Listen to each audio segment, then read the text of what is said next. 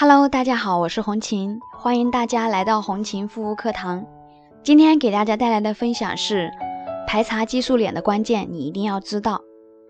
其实激素产品刚开始用，并不会有什么不舒服的感觉。说实在的，激素产品刚开始用的时候，给人的感觉是特别特别好的，跟大部分有害的产品不同，啊，不会说一开始就出现不适症状。这也是为什么那么多人中招。就是典型的先给你甜头吃，再扇你一巴掌。激素产品刚开始用没有什么问题，时间一长呢，就会慢慢破坏皮肤角质层，导致一系列的皮肤问题，干痒、痘痘、发红，这些都算是小事。最怕的呢，就是长期使用产生依赖就不好戒断了。那么这些情况你有没有遇到过呢？可以作为激素脸的排查的第一个阶段。第一。有过间断性或者是连续使用激素药膏的经历，很多人不了解就会中招，只知道用了皮肤会变好，不知道有什么激素啊、依赖呀、什么后遗症这些，就造成了很多人有长期使用激素药膏的行为，甚至当成护肤品来用。如果有这种行为，就要谨防已经患上激素皮炎了。第二点呢，在美容院护肤后，短期内感觉效果特别的明显。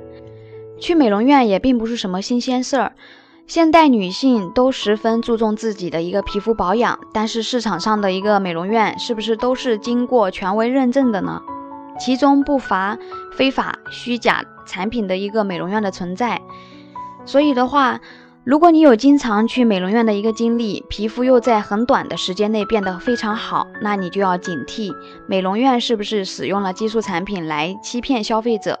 有这种情况的话呢，就要停止美容院的一个护肤，观察皮肤，可能已经患上激素皮炎的几率非常大。第三点呢，用祛斑呀、美白产品，短期内感觉效果特别好的。这些都是非常喜欢添加激素产品的一个功效型产品。我们讲究眼见为实，这些美白产品用了皮肤就白了很多，那么你当然会深信不疑，以为这是好东西。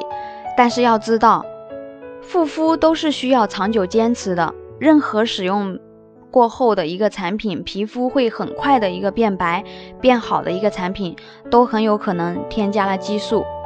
所以的话呢，如果你购买的产品使用后，短期之间就有如此神奇的一个功效、一个效果，那你一定要赶紧停止使用，到专业的医院进行诊治，看看是不是患上了激素皮炎。你只需要知道物极必反，没有一步登天的好事，包括护肤也是一样的，都是有一个过程，需要循序渐进，每天坚持。那么大家有任何的一个疑问，也可以加我的微信。今天的分享呢就到这里了，感谢大家的收听，我们下次再见。